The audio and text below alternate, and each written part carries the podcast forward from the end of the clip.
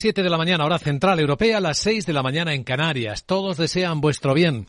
Así que no dejéis que os lo quiten. Solía decir Stanislav Lek, hoy sería su cumpleaños. Buenos días. Aquí comienza Capital, la bolsa y la vida. Empezando semana, tenemos eh, en la escena el avance ruso sobre el símbolo de la resistencia ucraniana en Bakhmut. Parece cerca de caer esta ciudad, este símbolo. Mientras que en el lado político no hay mucho cambio en Estonia después de las elecciones y la primera ministra Kacha Kallas consigue mayoría para seguir gobernando.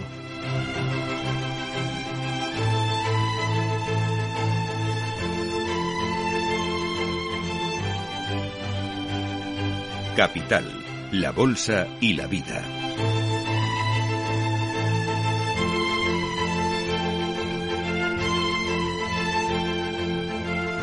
Luis Vicente Muñoz.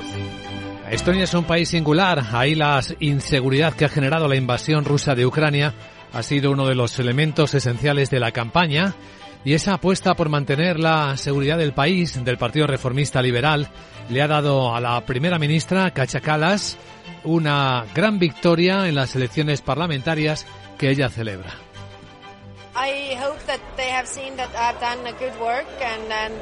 Decía que espera que hayan visto que he hecho un buen trabajo y que puedan confiar el país en mis manos por los próximos cuatro años y formar gobierno. Así que personalmente doy las gracias a todos los votantes que han confiado en nosotros y en mí personalmente. Y esto significa, decía, mucho para mí. Mientras que en Europa seguía la preocupación por el avance ruso y por la posibilidad de que los países que no han condenado la invasión acaben por facilitar armas a Rusia. Y de nuevo ahí en, el, en la escena política, palabras como las del canciller alemán Olaf Scholz. Diciendo que todos estamos de acuerdo en que no debe haber entregas de armas. El gobierno chino ha declarado que tampoco suministrará ninguna. Lo exigimos y lo supervisamos. China está en el foco central en el comienzo de la semana, después de la Asamblea Nacional del Partido Comunista Chino, que durante este fin de semana ha marcado los objetivos estratégicos del país para el nuevo gobierno. Un objetivo quizás más eh, menos ambicioso de lo esperado de crecimiento económico, un 5% de crecimiento objetivo de PIB, hace pensar, y eso se nota en las bolsas ahora mismo, que los estímulos masivos no van a ser un arma de uso habitual por el gobierno chino, que sí lanza un mensaje de apoyo a la propiedad privada y de defensa de los intereses de los empresarios para hacer prosperar el país. En una hora estaremos en China, en Pekín, con nuestro invitado capital, con el investigador del Instituto de la Economía Política de la Universidad de Pekín, Alberto Lebrón.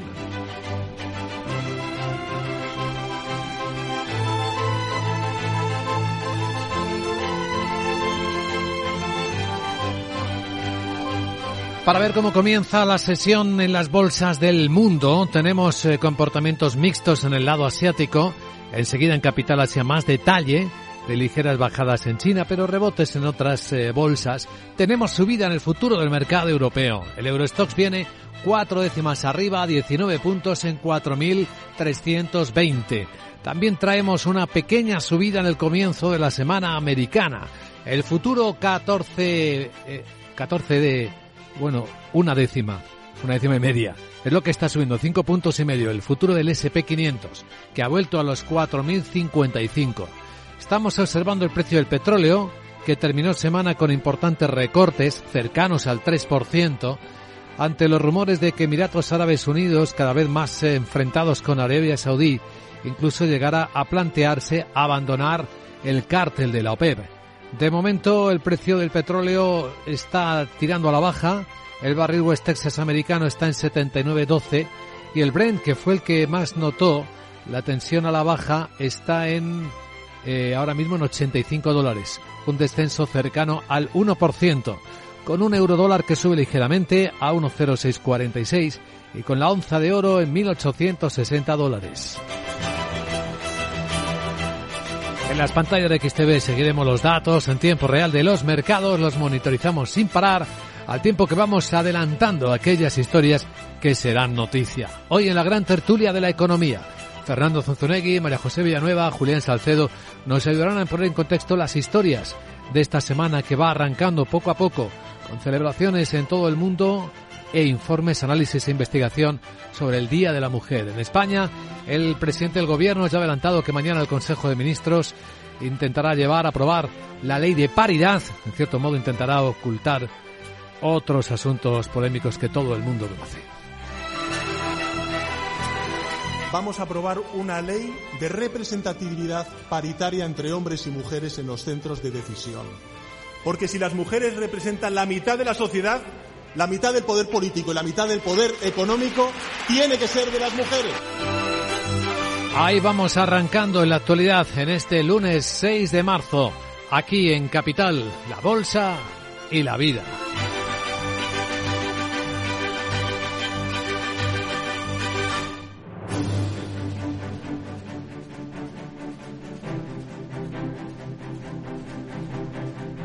Esta hora las noticias que despiertan la economía en Capital Radio con Miguel San Martín y con eh, China en el foco, que claramente busca incrementar la confianza en el sector privado del país.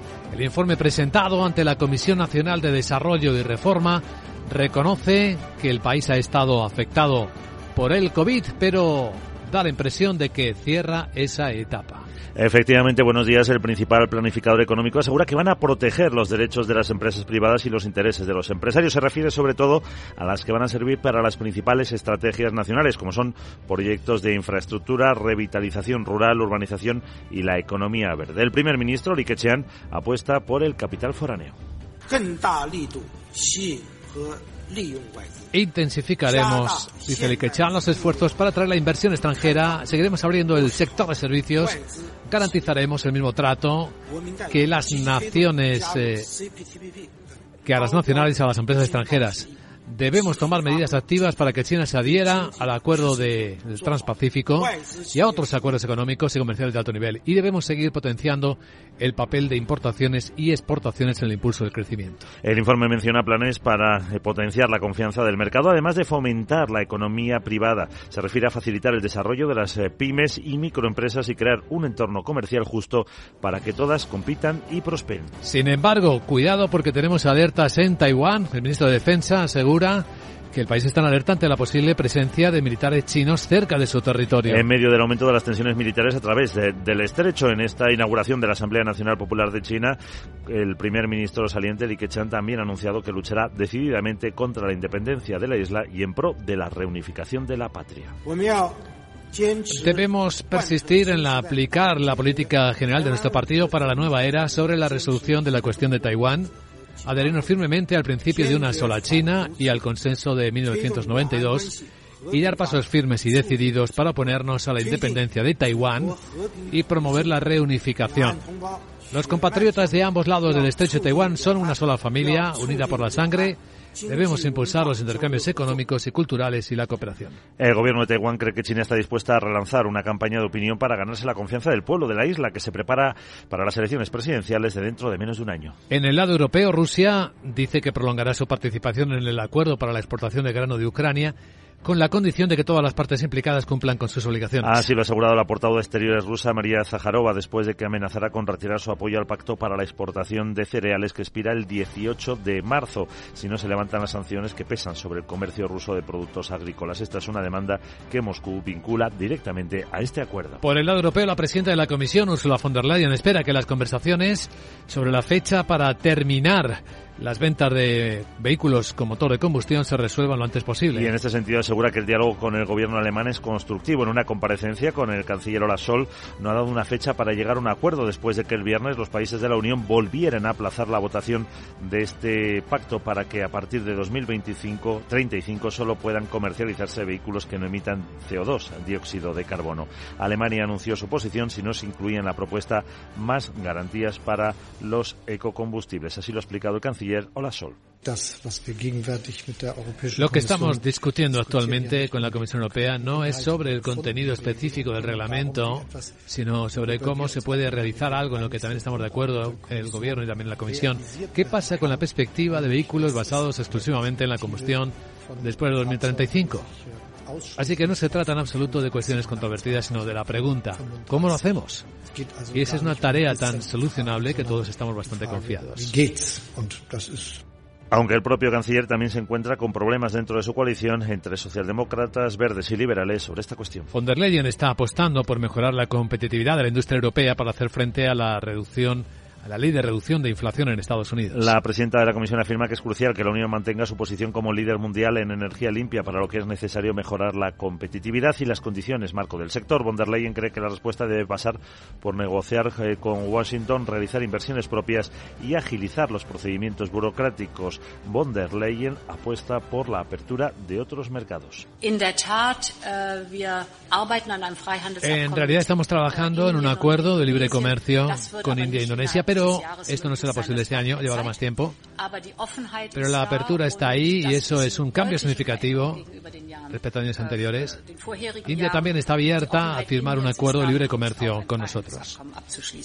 Von der Leyen insiste en la importancia de eliminar ciertos obstáculos en el mercado comunitario, alentar la innovación y abordar cuestiones como la falta de mano de obra cualificada, que según ha afirmado tiene el potencial de convertirse en uno de los mayores frenos al crecimiento. La semana comienza con una, una nueva huelga en Francia es mañana, ha sido convocada por todos los sindicatos contra la reforma de las pensiones y puede bloquear conexiones con España.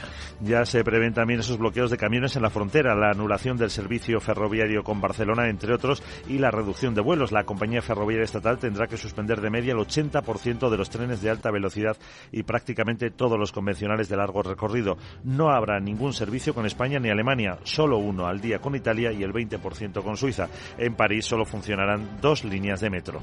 Eh, por cierto, en Francia, Carrefour va a presentar una cesta de 200 productos básicos con precios fijos a menos de 2 euros. Y lo hará en casi sus 6.000 tiendas del país entre el 15 de marzo y el 15 de junio como medida para paliar el efecto de la inflación, ya que se prevé que siga subiendo en la alimentación. 100 productos alimentarios considerados sanos con una calificación A o B en el Nutri-Score y otros 100 de uso diario para la higiene, todos de marcas propias. Mientras en España la nueva ley de paridad que aprobará mañana el Consejo de Ministros podría obligar a cambios en la mitad de los consejos de administración de las empresas del IBEX. 17 empresas del selectivo español, el 49% del total, no alcanzaban en 2022 la cuota del 49% de representación femenina que exige la nueva norma. El presidente del Gobierno, Pedro Sánchez, ha anunciado este cambio durante un acto del PSOE previo al 8M, el Día Internacional de la Mujer, y obliga a garantizar la paridad a cualquier compañía cotizada o entidad de interés público con más de 250 trabajadores y 50 millones de volumen de negocio anual, según un informe del IS. Celnex, con un 54%, seis mujeres y cinco hombres, es la única compañía con menos hombres que mujeres en el Consejo. Redella tiene 6 y 6, cinco empresas del IBEX. Eh, la representación eh, femenina es inferior al 30%. Son Indra, ACS, Naturgy, SACIR y Fluidra. Y un apunte más en el despertar. La vicepresidenta tercera del Gobierno, Teresa Rivera, se abre ahora a estudiar algún tipo de compensación para el sector pesquero cuando esté afectado por las futuras instalaciones de eólica marina. Que plantea el Gobierno en esos planes de explotación del espacio marítimo aprobados la semana pasada. Rivera dice que se debe buscar la convivencia entre ambas actividades, pero si no puede haber eh, esta convivencia o afecta a los beneficios, tendrá que haber alguna compensación. Veamos ahora la agenda del lunes que nos trae, como es habitual a estas horas, Sara Bot. Hola Sara, muy buenos días. Muy buenos días Luis Vicente, lunes lunero cascabelero y la Sara esta hora para usar el plumero. Bueno, Jeje, no sé qué quiere decir pero rima. Bueno te cuento que en España el Instituto Nacional de Estadística difunde datos de las ejecuciones hipotecarias del cuarto trimestre del año pasado y el Centro de Investigaciones Sociológicas, el CIS de Tezanos, publica el índice de confianza del consumidor de febrero. En la zona euro se conocerá el índice de confianza del inversor Sentix de marzo y las ventas al por menor de enero. Alemania y Francia emiten deuda con varios vencimientos, y en Estados Unidos se publican los pedidos de bienes duraderos y de fábrica de enero. Bueno, ¿sabes si ha dicho algo China de las robotas? Em. Si van a potenciar a alguna interesante como yo. No sé. Es que ya me veo allí dirigiendo el país que les hace falta un nuevo primer ministro, Ey, madre, ¿no? Pues sí. quién mejor que Sara Chan. Em. Oli Sara. Bueno, ahora hablas con tu amigo Ki. Jeje. Em. Chao. Creo que tendrás que esperar nuevo mandato, porque está el gobierno ya al completo, querida Sara.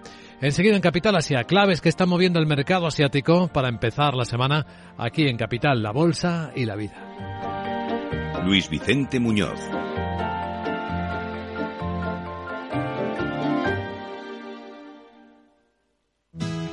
¿Cambiarías tu hipoteca Cuchabank si te mejoramos las condiciones? Consúltanos directamente. Cuchabank, tu nuevo banco.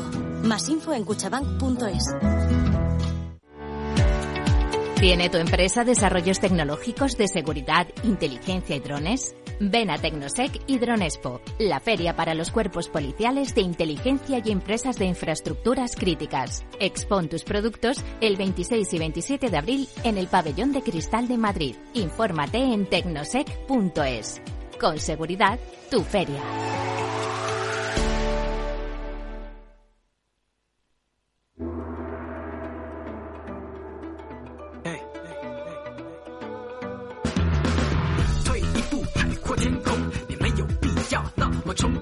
Capital Asia, vamos a tomar la temperatura al mercado asiático tras un intenso fin de semana político en China, tras la Asamblea Nacional del Partido Comunista, con sus objetivos económicos como grandes protagonistas. Lo primero, efecto en las bolsas, una vez que han abierto en China poco. La subida en Hong Kong es de seis décimas y tenemos un ligero descenso en Shanghai de una décima. Sandra Torrecillas, buenos días. Buenos días, sí, estábamos esperando esas eh, previsiones, esos objetivos económicos eh, y los hemos tenido este fin de semana.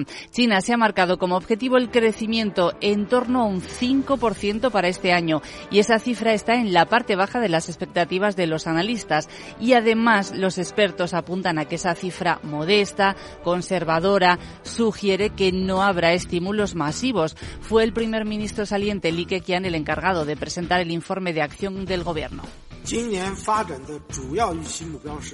Dice Li Keqiang que los principales objetivos de desarrollo previstos para este año son los siguientes. Crecimiento del PIB en torno al 5%, alrededor del 12 millones de nuevos puestos de trabajo urbanos, tasa de desempleo urbano estimada en torno al 5,5%. En poco menos de una hora detalló el balance y los objetivos, entre ellos dar prioridad a la recuperación y al consumo, crear alrededor de 12 millones de empleos urbanos este año, como acabamos de escuchar en su propia voz, y advertir de que los riesgos continúan en el sector inmobiliario. Habló de muchos riesgos y peligros ocultos. Lee también citó medidas para atraer más inversión extranjera, para reducir el consumo de energía y controlar el uso de combustibles fósiles o para apoyar el desarrollo del sector digital. El presupuesto incluyó además un aumento del 7,2% en el gasto de defensa este año, por encima del crecimiento esperado para el PIB. Esa es la cifra que más están destacando medios extranjeros después de la reunión del fin de semana. La apuesta por mejorar su defensa y sus sistemas militares por China, al tiempo que intenta atraer la confianza de la inversión extranjera, asegurando, como escuchábamos al principio de este programa, el mismo trato a los extranjeros que a los nacionales. Pues ya vemos el impacto en bolsa muy reducido y hay algunas empresas como las inmobiliarias que están cayendo. Sí, algunas de ellas, como es el caso de Country Garden, está cediendo un 6% después de los mensajes sobre el sector y la intención de Pekín de impedir la expansión desordenada, dijeron, del sector inmobiliario y promover un desarrollo estable. Unos mensajes que sugieren que hay una elevada preocupación por la situación y por tanto van a mantener una estricta regulación y no van a permitir que ningún promotor crezca de forma desordenada y pueda poner en riesgo la estabilidad financiera. Li Keqiang reiteró la idea política de que la vivienda es para vivir y no para especular y probablemente haya medidas duras contra la deuda excesiva de los constructores. Lo que estamos empezando a ver ya en los análisis de los grandes bancos de negocios es que mejora la expectativa sobre la economía China, como ha hecho VS. Sí, y además eh, deja esa expectativa por encima del propio objetivo del Banco eh, de China, porque la anterior estimación VS la tenía en el 4,9% para este año y ahora espera que el PIB chino crezca un 5,4%. Menciona la reapertura, que avanza mejor de lo previsto. Dice que la segunda ola de infecciones de COVID no se ha materializado, que el consumo se está recuperando y que hay pocas señales de interrupción de los suministros. El mercado inmobiliario, según VS, también se está recuperando y para 2024 también eleva objetivos desde el 4,8 hasta el 5,2%. Estamos buscando alguna indicación de cómo van las cosas en las empresas tecnológicas chinas con los resultados de Foxconn. Sí, en este caso las ventas del proveedor de Apple han bajado casi un 12% en el mes de febrero hasta 13.000 millones de dólares y eso a pesar del impulso que ha supuesto la reapertura china. La empresa espera que los ingresos del primer trimestre cumplan eh, con los objetivos y la atención se centra ahora en la evolución de los iPhones, ya que la demanda mundial de teléfonos inteligentes se está frenando. Foxconn eh, planea invertir alrededor de 700 millones de dólares en una nueva planta en India para aumentar la producción allí a medida que más fabricantes se están alejando de China para reducir las posibles consecuencias de la tensión entre Washington y Pekín. Hoy el análisis geoeconómico en Capital Radio estará precisamente enfocado en China y en estos datos dentro de menos de una hora a las 8 y 10, 7 y 10 en Canarias con el investigador del Instituto de Economía Política de la Universidad de Pekín, Alberto Lebrón. Otros mercados en Asia, Tokio ya cerró su bolsa con una subida del 1,2% y en Corea del Sur vemos esa misma subida tras publicarse un dato de inflación todavía alto pero con algo de moderación. Sí, en el mes de febrero la tasa se ha moderado hasta el 4,8, venía del 5,2 en el mes de enero y además es, el dato es mejor de lo que estaba esperando el consenso del mercado. Es la tasa más baja desde abril del año pasado y estos eh, datos lo que hacen es reforzar la opinión de que el Banco Central de Corea del Sur podría haber terminado ya su ajuste de ciclo actual después de que el, el mes pasado ya mantuvo los tipos de interés. Por cierto, que es mañana cuando se reúne la Reserva Federal del Banco Central de Australia y el mercado está esperando una nueva subida de tipos de interés, pero la banda más moderada ya en los 25 puntos básicos.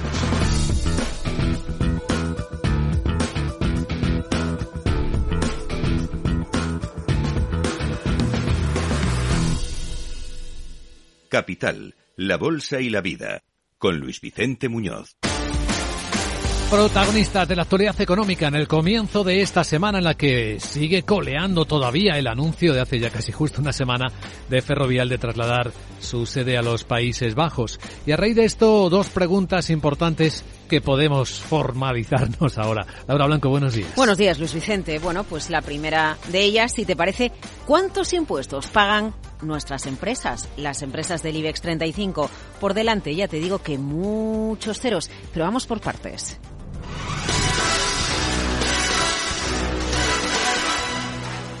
35 empresas, las de mayor tamaño de la bolsa española. Primer dato para responder a la pregunta. Más de la mitad de los impuestos que pagan las eh, empresas del IBEX 35 los pagan fuera de España. No todas las empresas dan detalles. Queda más claro lo que pagan dentro que lo que pagan fuera porque ellas mismas desde hace unos años se ocupan de explicarlo en sus notas de prensa. Pero el dato está vinculado a una realidad. El 60% de las empresas del selectivo genera más de la mitad de su negocio fuera de España. Cálculos de la agencia de noticias EFE. Fíjate, en 2021 los dos grandes bancos, Santander y BBV, pagaron más del 75% de sus impuestos fuera de España. Claro, el grueso de su facturación también lo generaron fuera de nuestras fronteras. A ver, cuando hablamos de impuestos nos referimos por un lado a sociedades, el impuesto que se paga por el beneficio de la sociedad, pero también impuestos recaudados, IVA o costeados contribuciones a la seguridad social. Vamos con el segundo dato de la mañana. En 2019, PwC recopila. Las empresas del IBEX contribuyeron con 42.500 millones de euros a las arcas públicas españolas. Datos de 2019 porque todavía no había pandemia y es un dato más fiel a la realidad. Dejamos en negro el año COVID y vamos a 2021. Contribución vía impuestos. En España, de las empresas del IBEX, 37.700 millones. En 2019 la contribución fiscal en España de las empresas del IBEX fue de unos 42.500 millones, una cantidad, bueno, pues que se redujo durante la pandemia. Y ahora vamos con el tercer dato. Se estima que en 2022 los impuestos pagados por las empresas del IBEX va a superar los 80.000 millones de euros. Ojo, más de la mitad de estos 80.000 millones se abonarán fuera de España. Desglosamos un poquito. Santander abonó 20.500 millones en 2022 en todo el mundo, 4.200 aproximadamente en España. Sociedades, el gran impuesto vigilado. Santander pagó fuera de España el 70%. Podemos ir Iberdrola, 21 millones en impuestos al día. Es su factura global la factura de la eléctrica en el mundo, 7.500 en total y cerca de 5.000 millones en impuestos en el extranjero. Inditex, la última del IBEX en publicar resultados, lo hará la próxima semana. Últimos datos disponibles, los de 2021, más de 6.000 millones en impuestos en el mundo, 1.500 en España. Telefónica, 7.700 millones de impuestos en el mundo, el 70% fuera de España. El caso de Grifols, similar, Luis Vicente. ¿Y por qué surge toda esta recopilación de datos? Bueno, pues por el caso Ferrovial, tú lo decías al principio, y su marcha a Holanda, 1.569 millones de contribución fiscal en su último ejercicio, el 82% fuera de España, 282 millones en nuestro país. Seguro que te estás preguntando, bueno, ¿y qué empresas pagan la mayoría de sus impuestos en casa? Algunas como Red Eléctrica, como AENA o como Robi pagan la mayoría de sus ceros dentro de nuestras fronteras.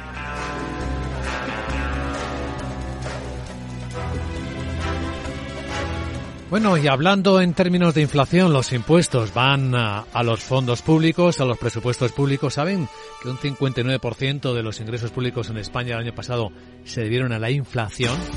Si no se deflactaron impuestos es como si se hubiese reducido, realizado una subida de impuestos real. Bueno, con la inflación a vueltas en toda Europa, ya han visto que no es ni la primera vez ni será la última. Carrefour vuelve a plantear un tope en una cesta de productos, al menos en Francia. Precios topados, sí, sí, cesta de 200 productos eh, de menos de 2 euros. La medida va a estar en vigor en Francia entre el 15 de marzo y el 15 de junio. El anuncio lo ha hecho el propio CEO este fin de semana en una entrevista publicada en Le Journal du Dimanche. Su consejero delegado explica que esta cesta va a incluir un centenar de productos alimentarios considerados sanos, con calificación A o B Nutri-Score y otros 100 de uso diario como por ejemplo productos para higiene, todos con marca blanca, eso sí, con marcas propias. En el primer grupo va a haber yogures, huevos, frutas, verduras frescas, congelados, pan, leche, cereales. En el segundo, detergentes, pañales para bebé, harina, galletas. Ojo, la inflación de los alimentos no solo preocupa en España, en Francia está en el 15,4%. ¿Y sabes qué, Luis Vicente? Que el propio consejero delegado de Carrefour, y no es cualquiera, es el consejero delegado de Carrefour, la mayor empresa de distribución de alimentación del mundo, dice que el nivel de inflación de los alimentos va a seguir siendo de dos dígitos hasta el próximo verano. Así que cesta topada por la propia empresa a la vista. Y en una semana marcada por la celebración del Día Internacional de la Mujer, pues tenemos ya nuevos informes sobre la brecha de género. Bueno, las cifras son brutales. El último informe es de Moody's. Incorporar más mujeres a la fuerza laboral y hacerlo con mayores salarios puede incorporar puede impulsar la economía mundial en 7 trillones de dólares americanos, nuestros billones, 7 billones de dólares. Solo impulsar la economía un 7%, señala Moody's, la agencia de calificación, que al ritmo actual vamos a tardar 132 años en cerrar la brecha económica de género. Bueno, 132 años para entonces yo creo que solo va a estar viva Sarabot. Más mujeres en el ámbito laboral y más productividad. Claro, ¿cómo se llega a esa conclusión? Pues estimando Moody's que las mujeres de entre 25 y 64 años tuvieran el mismo salario a la misma edad y por lo tanto los mismos puestos que los hombres, porque habla de cuáles son, bueno, pues las mochilas, los vientos en contra de las mujeres de manera general, los clásicos, vaya, las mujeres menos propensas a pedir promociones por un lado y por otro dedican más tiempo a responsabilidades familiares no remuneradas. 132 años y el 7% de crecimiento de la economía si los salarios, los puestos y la representación fuera exactamente, bueno, y la productividad, la misma.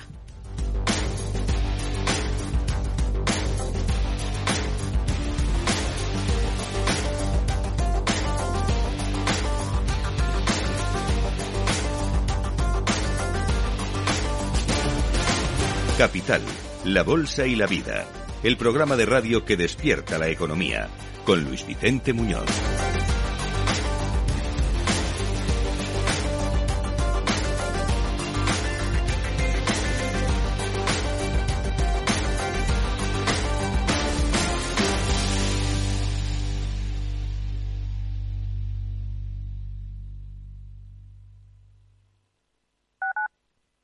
Madrid, 103.2, Capital Radio. Mamá, mamá, mamá. Nada, que no hay manera de pillarte en casa. Se nota que moverse por Madrid ya no cuesta nada. Ahora el abono transporte para mayores de 65 es gratuito, porque hoy se sale, y mañana, y pasado. Consorcio Regional de Transportes, Comunidad de Madrid. El Servicio 012 de Información y Atención al Ciudadano de la Comunidad de Madrid lanza nuevos canales de contacto. Accede ahora a toda la información que necesitas a través de tu canal preferido. Teléfono, WhatsApp, chat, mail, web. Servicio 012. Un número para todo y para todos. Comunidad de Madrid. Conecta Ingeniería es el programa que acerca la ingeniería a la sociedad. Todos los miércoles de 10 a 11 de la mañana en Capital Radio con Alberto Pérez. Conéctate.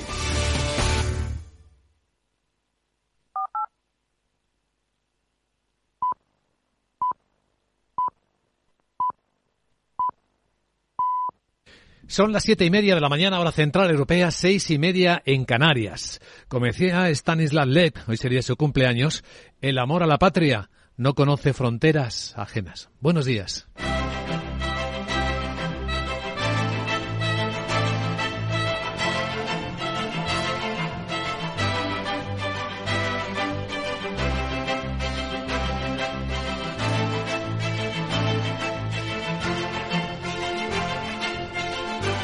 Capital, la Bolsa y la Vida, con Luis Vicente Muñoz.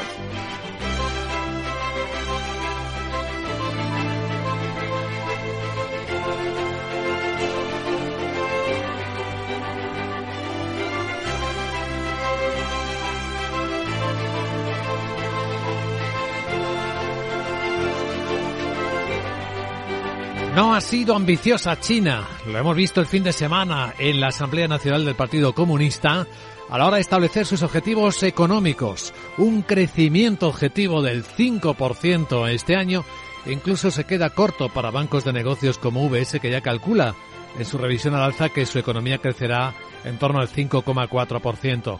La apuesta de China es por atraer inversión extranjera, asegura que defenderá los intereses de los empresarios que tratará a las empresas eh, de fuera como a las de dentro, insiste el gobierno chino y el Partido Comunista en que hay que construir país conectándolo con el mundo.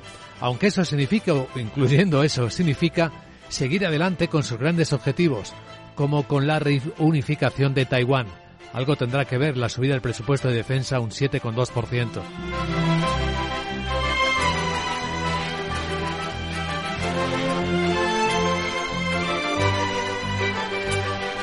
Lo que pase en China determinará en buena medida cómo vaya el resto del mundo, como bien sabemos por la historia reciente de la humanidad.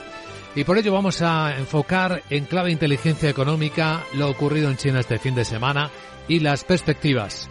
A las 8 y 10, 7 y 10 en Canarias, con la ayuda de Alberto Lebrón, investigador del Instituto de Economía Política de la Universidad de Pekín. Mientras tanto vamos monitorizando el impacto en los mercados, que es muy poco. En las bolsas chinas vemos una ligera subida ahora mismo en la bolsa de Hong Kong de cinco décimas y una ligera bajada en la de Shanghai dos décimas. Donde están cayendo, por cierto, las inmobiliarias. Uno de los mensajes es poner fin a un ajuste desordenado en el sector inmobiliario chino. Ese foco va a estar presente y lo está en la apertura de los mercados de esta semana. Traemos los futuros europeos en positivo. Cuatro décimas arriba el futuro del Eurostox en 4.319. En suave positivo también los americanos. Una décima arriba, cuatro puntos y medio el SP500 que ha retomado los 4.054 puntos. No hay tensiones aparentes, ni siquiera en el petróleo que estuvo bajando el Brent el viernes hasta un 3% en medio de los rumores de que Emiratos Árabes Unidos lo mismo se iba del cártel de la OPEP por sus enfrentamientos con Arabia Saudí. Hoy tenemos todavía ligeramente a la baja los precios del petróleo. El propio Brent está en 85 dólares 30 centavos y el West Texas americano en 79,20 en las pantallas de XTV.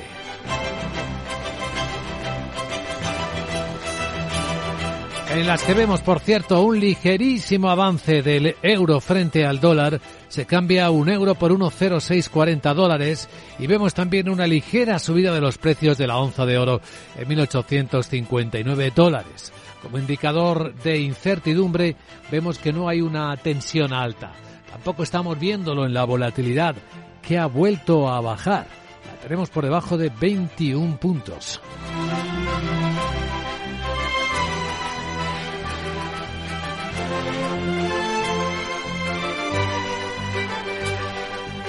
Mientras tanto, en Europa, pues eh, preparando una nueva huelga en Francia, han convocado todos los sindicatos mañana y afectará seguramente a las conexiones con los países vecinos, incluido España, preparados también para algo que se ha atascado y no se ha desatascado el fin de semana y eso que la propia presidenta de la Comisión Europea, Ursula von der Leyen, ha estado en el Consejo de Ministros de Alemania. Alemania que quiere que se garantice que una vez que se prohíba la venta de vehículos de combustión, se deje un hueco para los que usen biocombustibles.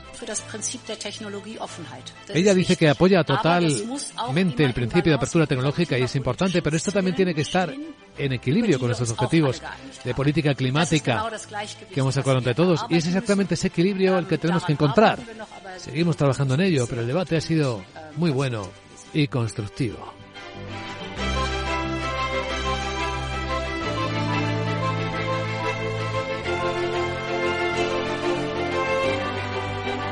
Hoy daremos contexto e interpretación a estas noticias en la gran tertulia de la economía con María José Villanueva, con Julián Salcedo y con Fernando Zunzunegui. Y enseguida vamos a presentar ya el informe de preapertura de mercados en Capital Radio con los protagonistas del lunes.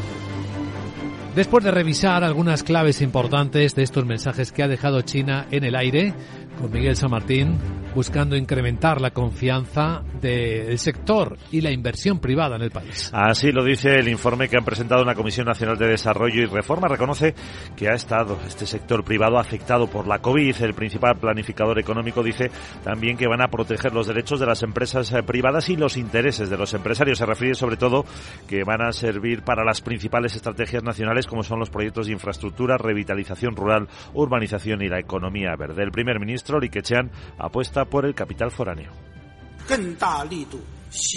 Intensificaremos esfuerzos para atraer inversión extranjera, seguiremos abriendo el sector de servicios, garantizaremos el mismo trato a las empresas extranjeras que a las nacionales. Vamos a tomar medidas activas para que China se adhiera al Acuerdo de Asociación Transpacífico y a otros acuerdos. Seguiremos potenciando el papel de las importaciones y exportaciones en un impulso del crecimiento y mejoraremos los servicios para las empresas con financiación extranjera. El informe menciona planes para potenciar la confianza del mercado, además de fomentar la economía privada. Se refiere a facilitar el desarrollo de las eh, pequeñas, medianas y microempresas y crear un entorno comercial justo para que todas compitan y prosperen. En Taiwán reciben con inquietud los mensajes de que se va a avanzar en la unificación, en la reunificación. El ministro de Defensa dice que ahora mismo el país está en alerta ante la posible presencia de militares chinos cerca de su territorio. Todo en medio del aumento de las tensiones militares a través del estrecho de Taiwán en la inauguración de la Asamblea Nacional Popular de China, el primer ministro saliente Li Keqiang anuncia que va a luchar decididamente contra la independencia de la isla y en pro de la reunificación.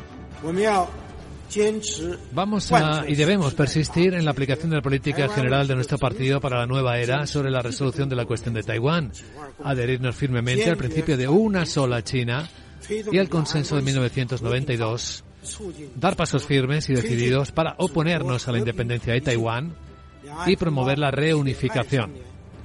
Los compatriotas de ambos lados del estrecho de Taiwán son una sola familia unida por la sangre y debemos impulsar los intercambios y la cooperación. De hecho, el gobierno de Taiwán cree que China está dispuesta a relanzar una campaña de opinión para ganar la confianza del pueblo que se prepara para las elecciones presidenciales de dentro de menos de un año. Mientras tanto, en Europa ha habido elecciones en Estonia. El partido de centro derecha reformista de la primera ministra, Cachacalas, ha vuelto a ganar las elecciones con el 31% de los votos. Aunque el resultado no es definitivo, eh, probablemente le permitirá liderar el próximo gobierno en este país báltico. El resultado eh, posibilita al partido de Calas eh, obtener 37 escaños, tres más de los que tenía la legislatura precedente. La líder centrista liberal afirma que tiene que hacer varias reformas.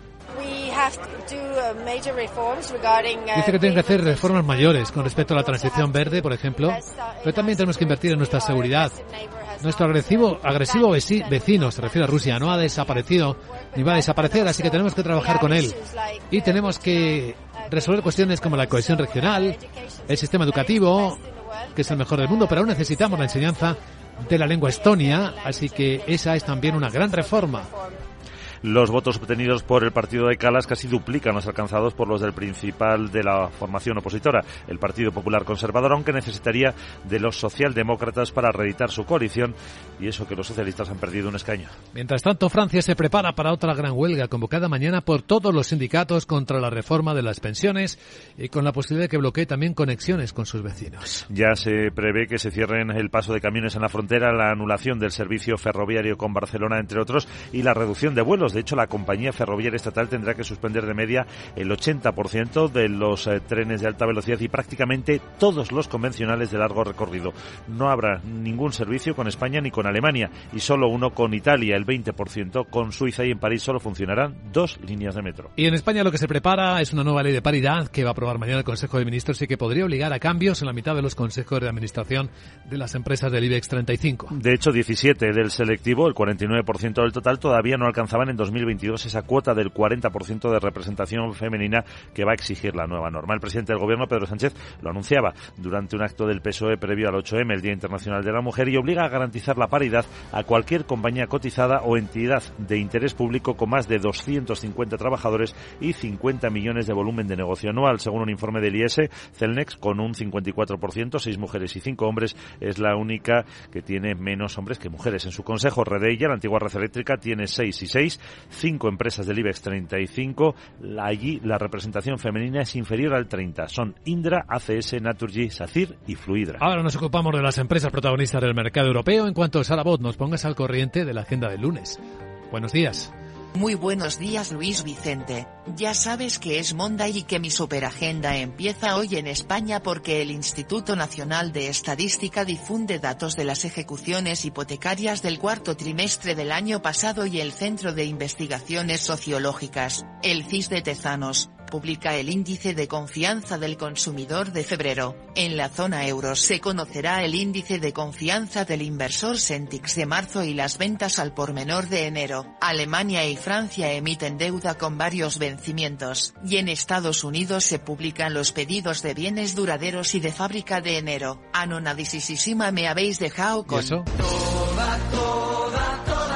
Esa pasta que pagan las empresas en impuestos. ¿Qué pasote? ¿No? ¿Ahora te tengo que hacer otro encargo? Como me has dicho que no tendré mucho éxito con Xi Jinping, pues habla con el presi del Carrefour para que haga una cesta de productos para robotas, que se deje de fruta y pan y meta lubricantes, tornillos, chips y cosas Madre. realmente útiles, ¿no? Por cierto, Laura tiene razón, a pesar de los disgustos que me dais estaré por aquí muchos años. Jeje. Chao. Chao. ¿Cómo eres, querida Sara? Enseguida, la apertura de los mercados de Europa y sus protagonistas en Capital Radio.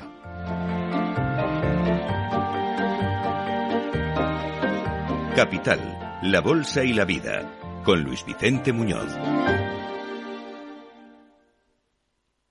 En Hipercor y Supermercado El Corte Inglés tienes siempre ofertas increíbles. Y muchísimos productos con un 70% de descuento en su segunda unidad. Además, ahora por compras superiores a 20 euros en cervezas tienes un 25% de regalo. Todo un 25% para llevarte más cervezas en próximas compras. Consulta condiciones. En Hipercor y Supermercado El Corte Inglés.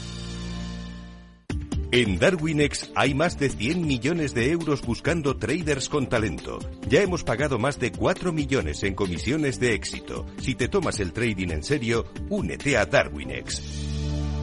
Capital en riesgo. Datos actualizados el 16 de septiembre de 2022.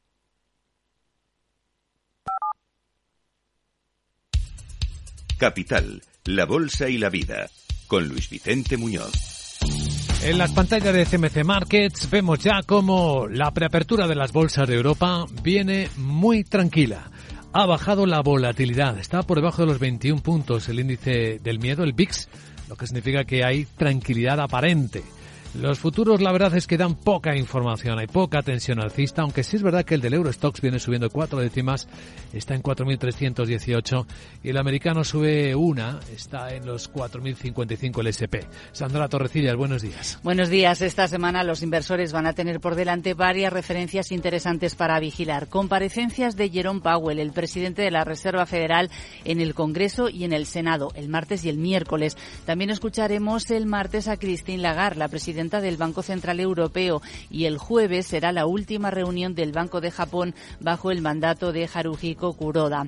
En todas ellas se va a buscar señales sobre los próximos movimientos de los bancos centrales para combatir la inflación. Y será el viernes cuando lleguen los datos de empleo en Estados Unidos, otra de las referencias que vigilan especialmente los analistas. Elena Fernández, experta de Bank Inter.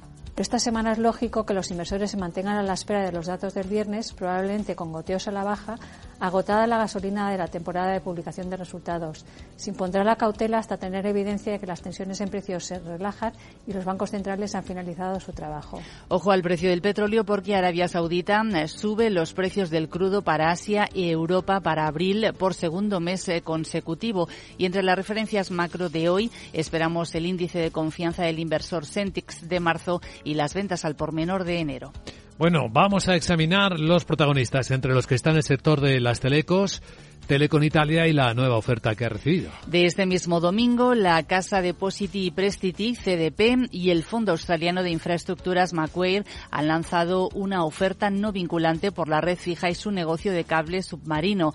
La propuesta estará en vigor hasta el 31 de marzo y esta muestra de interés se suma a la ya presentada por el Fondo de Capital Riesgo KKR.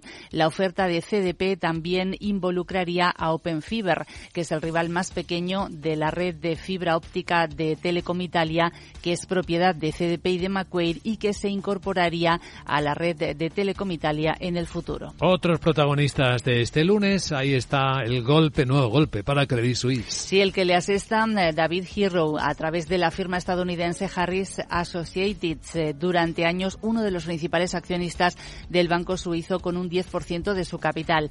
Harris comenzó a vender títulos durante la ampliación de capital del banco eh, y fue reemplazado como primer inversor, fue reemplazado como primer inversor por el Banco Nacional de Arabia Saudí. Ahora lo ha vendido todo, según señala David Giro en Financial Times. Dice que tienen muchas opciones para invertir, que el aumento de tipos va a beneficiar a los bancos y se pregunta por qué apostar por algo que está quemando capital cuando el resto del sector ahora lo está generando. Harris, por cierto, también tiene participaciones en otros bancos europeos como Lois, Intesa, BNP Paribas, Julius Baer y la aseguradora alemana Allianz. ¿Recomendaciones que pueden tener efecto? Para Grifols, eh, Morgan Stanley baja su consejo desde sobreponderar hasta igual que el mercado y también su precio objetivo desde 16 hasta 14 euros. Y para Colonial, Barclays eleva precio objetivo desde 5,6 a 5,9 euros por acción. Bueno, y en el foco de la bolsa europea va a estar, pero más que nunca, Holanda que parece haberse convertido, Laura Blanco, en el país de moda. Pues sí, un país al que muchos consideran sucesor de Londres como City, la Unión Europea, tras el Brexit. Y Luis Vicente, muy interesante, los datos de inversión extranjera directa en el país, datos del Fondo Monetario Internacional, país a la cabeza como receptor de inversión extranjera directa del mundo, Estados Unidos. Pero aquí llega lo interesante, Holanda, segundo país receptor de inversión extranjera directa en el mundo, muy por delante de China, pero también de Reino Unido, también de Alemania, también de Luxemburgo, también de Hong Kong. Cuando el FMI recopila los datos, aclara que el flujo pueden ser de inversiones en actividades productivas, fondos destinados a nuevas fábricas y maquinaria, pero también pueden ser inversiones puramente financieras con ninguna vinculación a la economía real del país, en este caso de Holanda. Pues esto por el lado europeo. A continuación, claves con perspectiva de Wall Street.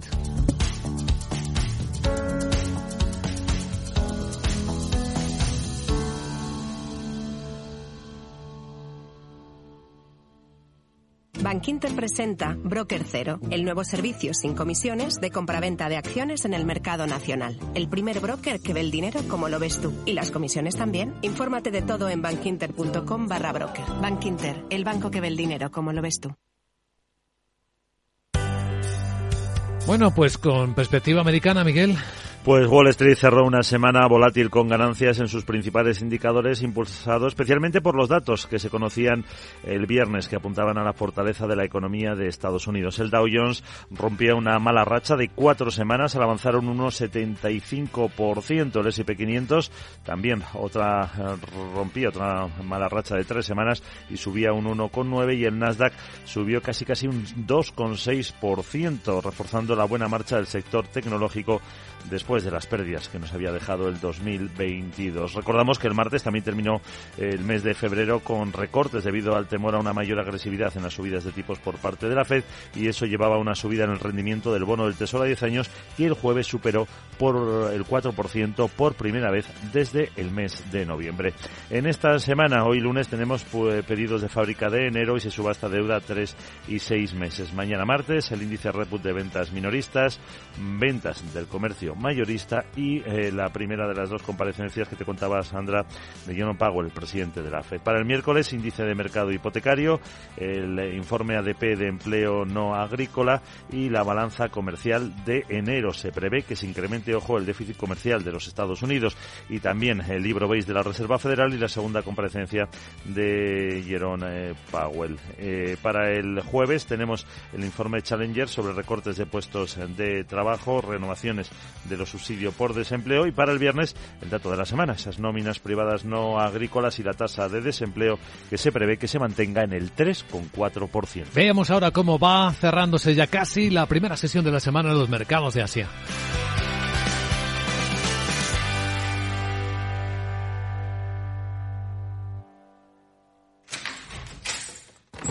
Salón.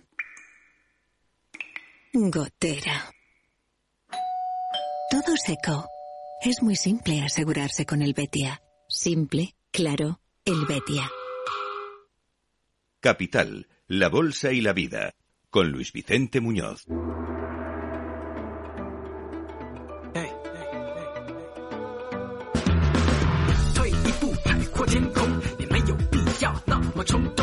Pues veamos el impacto que está teniendo en las bolsas de China las conclusiones de la Asamblea Nacional del Partido Comunista Chino este fin de semana y un objetivo de crecimiento económico más moderado de lo que se esperaba, un 5% recordamos, pues se traduce en bajadas incluso, que son de dos décimas en la bolsa de Shanghai, y una subida tibia en la bolsa de Hong Kong del 0,5%.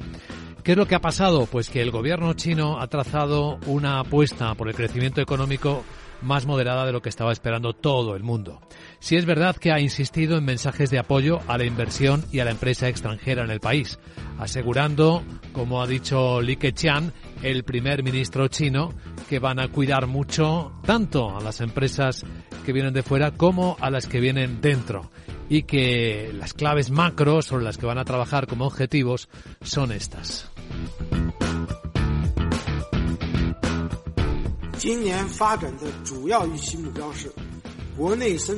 Los principales objetivos de desarrollo previstos para este año son los siguientes. Crecimiento del PIB en torno al 5%. Alrededor del 12 millones de nuevos puestos de trabajo urbanos. Tasa de paro urbano en torno al 5,5%. Bueno, hay bancos de negocios como UBS que ha publicado después de esta asamblea sus previsiones y las ha revisado al alza, del 4,9 al 5,4, incluso por encima de la propia previsión del gobierno chino, confiando en que la reapertura sea algo más potente de lo que están dibujando las autoridades chinas y el nuevo gobierno que cambia, como saben, al primer primer ministro. Estas son de las últimas declaraciones de Li Keqiang, el siguiente es Li Keqiang. Bueno, tenemos en la escena corrección de las inmobiliarias al expresarse en el discurso que se va a impedir un crecimiento desordenado del urbanismo y bueno, los resultados de Foxconn, de los protagonistas, una caída del beneficio del 12%. Parece que la demanda de chips se ha notado en los datos que ha cerrado al mes de febrero. En el resto de Asia el tono es positivo. Subidas del 1,1% en la bolsa de Tokio, del 1,2% en la de Corea del Sur y mañana en Australia, subida de tipos de interés de la Fed de Australia. Pero eso lo contaremos mañana.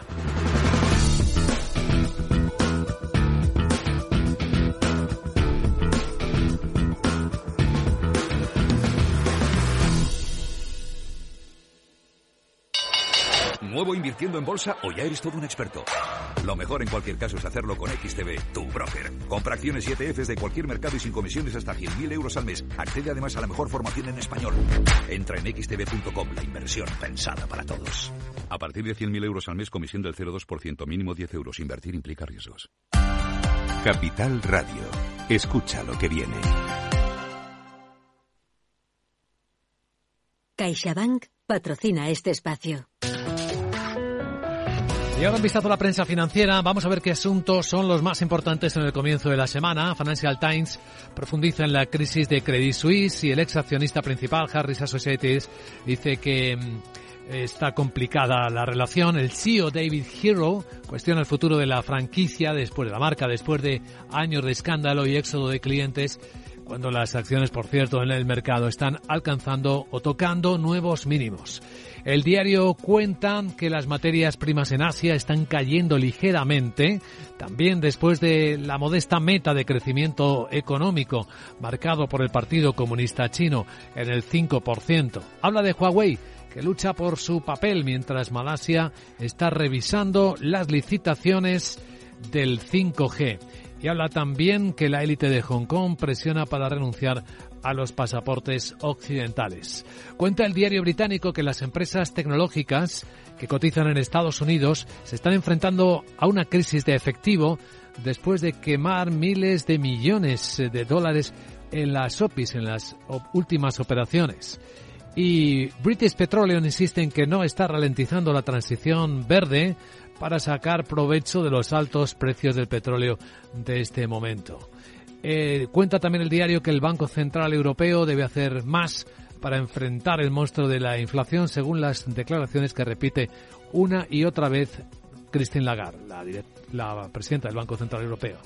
En Estados Unidos, Wall Street Journal dice que las empresas están desvelando por primera vez el pago real de sus directores ejecutivos.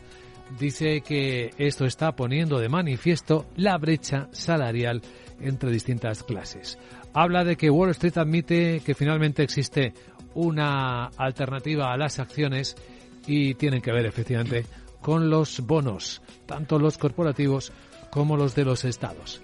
Asegura que bares, hoteles y restaurantes se están convirtiendo en los empleadores que están ahora mismo apoyando más rápidamente el crecimiento de la economía. Las empresas hoteleras, dice el Wall Street Journal, son las que están reactivando la contratación después de los severos recortes que se vieron obligados a hacer durante la pandemia. Y habla también en el lado de la salud de los nuevos medicamentos para la diabetes que están cambiando la forma en que se trata a los pacientes. Después de años de recomendar el medicamento genérico metformina, la Asociación Estadounidense de Diabetes dice que los médicos podrían administrar primero un medicamento más nuevo como el Ozempic en los diarios económicos españoles, Guillermo Luna, buenos días. Muy buenos días. En cinco días leemos que siete banqueros del IBEX suman planes de pensiones por casi 100 millones. Ana Botín de Santander lidera la lista con 46,7 millones y Carlos Torres del BVA le sigue con 22,8 millones. La tendencia indica es que la parte variable gana peso en la retribución de los altos ejecutivos del sector. Más asuntos, el Banco Central Europeo reduce en 20.000 millones las compras de deuda española. Se prevé que la reducción del balance se acelere a partir de julio. Y Ferrovial esquiva la crisis en España con 25.760 millones de facturación en una década. Logró en el mercado doméstico un 24,3% de sus ingresos globales. Canarias se plantea llevar al gobierno ante la justicia para salvar los hoteles de Río en la comarca y los caseros tienen una renta anual media de 46.700 euros, el doble que los inquilinos. Además, la banca afronta el alza de tipos con un riesgo al ladrillo de 26.570 millones de euros. En el economista.es, Ferrovial crecerá en España en 2023 por las obras contratadas. El grupo registró el año pasado ingresos de 1.443 millones en el país, lo que supone un 40% más. Los bares en España retiran eh, un tercio de las máquinas de tabaco. Se revelan así contra Hacienda ante la imposibilidad de abastecerse de uno de los tres estancos más próximos, como marca la ley, por la negativa de estos últimos y más de la mitad de los empleos creados por Sánchez son públicos. En total ha crecido hasta seis veces más que el trabajo privado. España debe instalar este año 60.000 puntos de que recarga del coche eléctrico, indica el economista. Apenas cuenta actualmente con 18.000. El Barça encara mil millones en intereses por el Camp Nou. El 40% del dinero a devolver serán tasas, mientras los fondos de bolsa española rozan medio millón de partícipes. Y en expansión, Ferrovial vigila represalias en la obra pública. El grupo instruye a su alta dirección para que intensifique los contactos con sus clientes. Y un último apunte, más de la última, más de la mitad de los grupos del IBEX cumplen ya la ley de paridad. 18 consejos tienen más del 40% de mujeres.